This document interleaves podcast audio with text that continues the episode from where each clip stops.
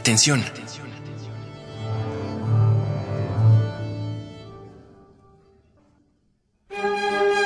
Furia, miedo, ímpetu, valor, incertidumbre, calma, duda, amor, alegría. Todas las emociones pueden contenerse en las cinco líneas de un pentagrama.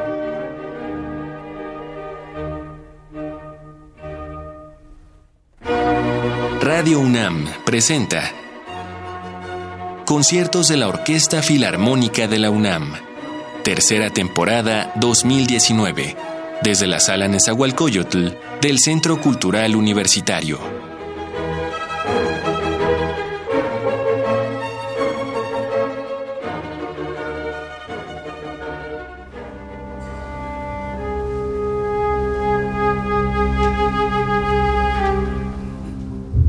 Probablemente exista una causa más etérea que prudente para delimitar los territorios del mundo con trazos invisibles. En algún momento de nuestra historia, nombramos ciertas extensiones de tierra por esta necesidad humana de saber cómo decirle a las cosas y por cubrir, además, la ansiedad de desconocer en qué lugar estamos parados. Entonces dijimos, de aquí a acá están las Galias. O a partir de acá inician los místicos e inexplorados territorios de Oriente.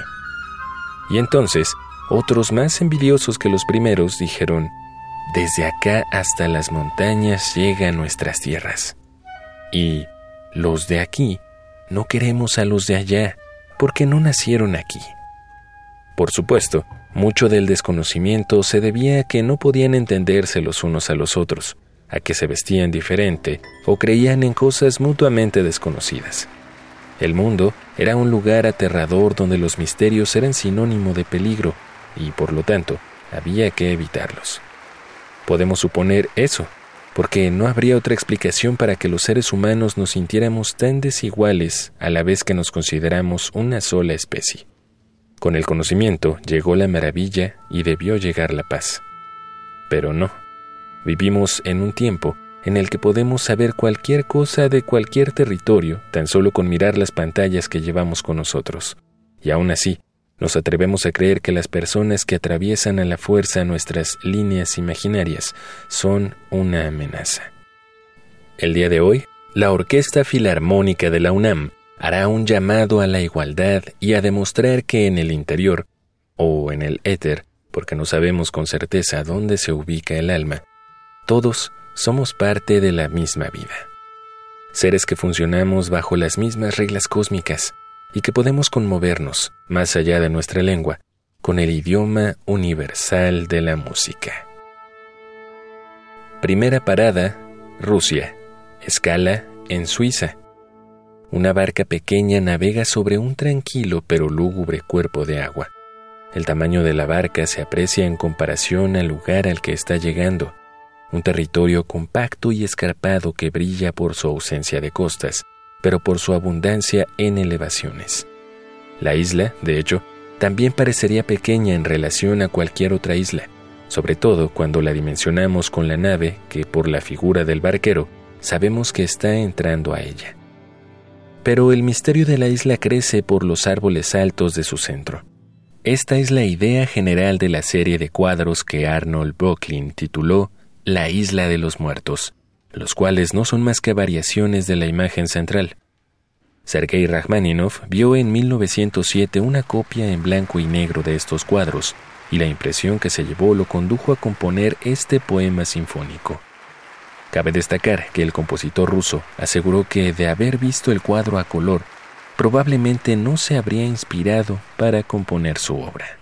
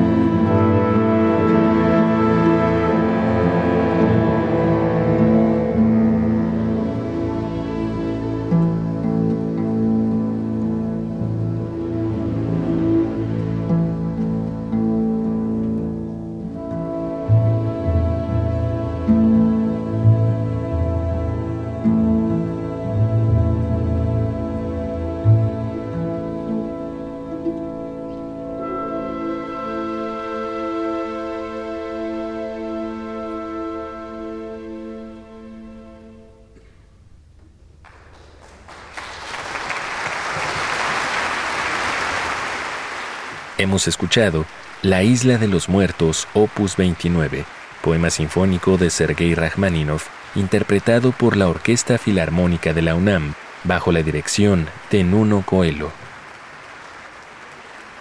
Segunda parada, México. Destinos prioritarios, Durango y Michoacán.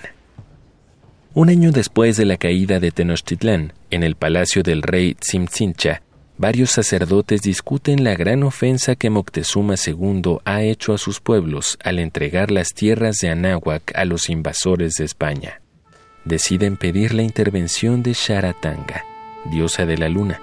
En este contexto de guerra, uno de los sacerdotes se declara enamorado de la hermana del rey, Atzimba, pero esta es pretendida también por uno de los enemigos extranjeros, Jorge de Villadiego, el cual ahora ha sido fichado como próximo sacrificio para ofrecer al sol su corazón. La gran complicación es que su amor es correspondido por la misma Atzimba.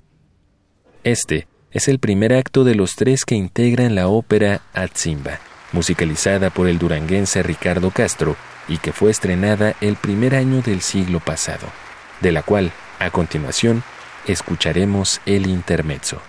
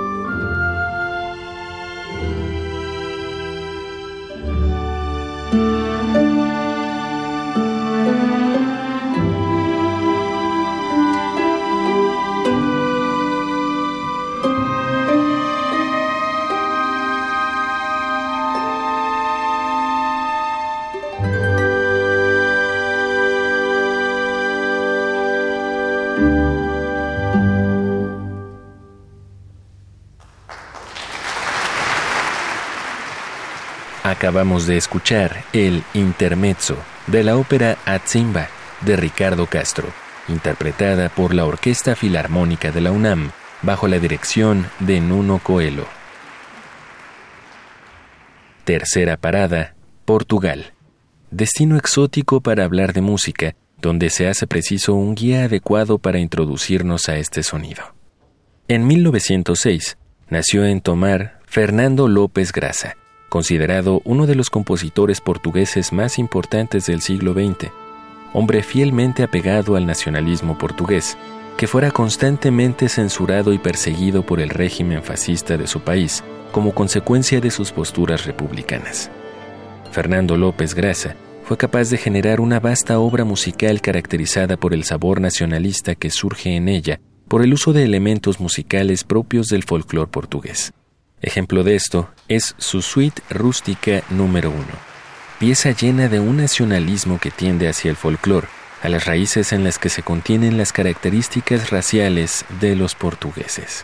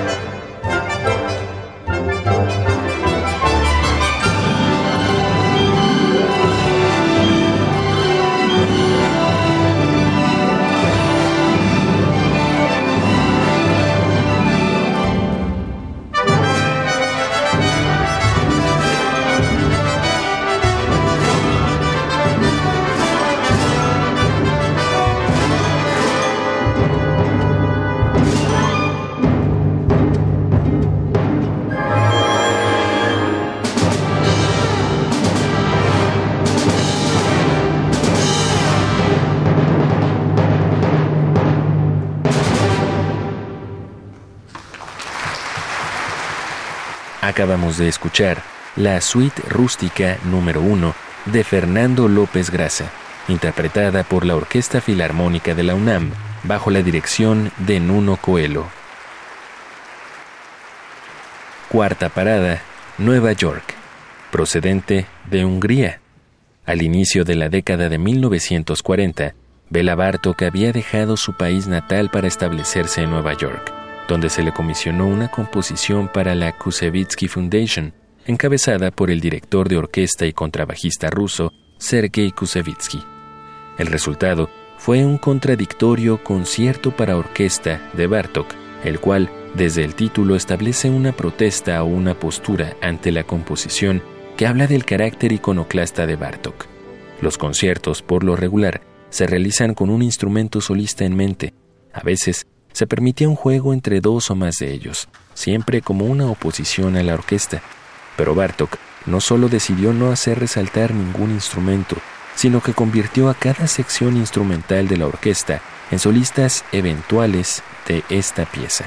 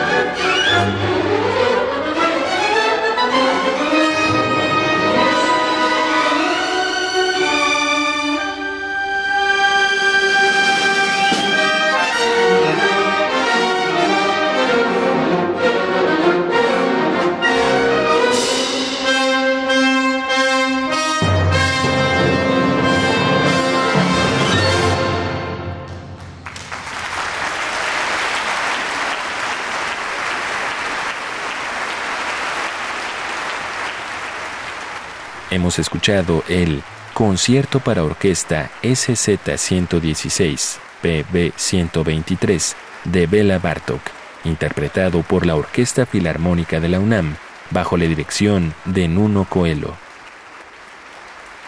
La universalidad del idioma musical es tan perfecta que evidencia la desigualdad de la igualdad. Diversos individuos tienen la misma capacidad de conmoverse ante la misma pieza musical, pero ninguno lo hará como su semejante. Las lecturas aumentan exponencialmente con el número de escuchas y a partir de ellas aparece un derecho innegable y necesario para el carácter, el gusto. En algún momento de nuestra apreciación estética aparece en nuestra imaginación un pequeño general fascista que nos obliga a enunciar el gusto por todas las piezas de academia, pero con el tiempo llega el criterio, y es ahí donde podemos confesar, por ejemplo, cuántas de las piezas de este programa fueron de nuestro agrado. Y en cuanto entendamos que lo que nos hace diferentes es una cosa tan imaginaria como las fronteras, podremos empezar a vernos como iguales. Agradecemos el tiempo que has dedicado a esta emisión y esperamos que puedas acompañarnos la próxima semana en otra emisión de la tercera temporada 2019 de la Orquesta Filarmónica de la UNAM. Estuvimos con ustedes en esta emisión, el guion de Mario Conde y la voz y producción de Marco Lubián. Te deseamos una excelente semana.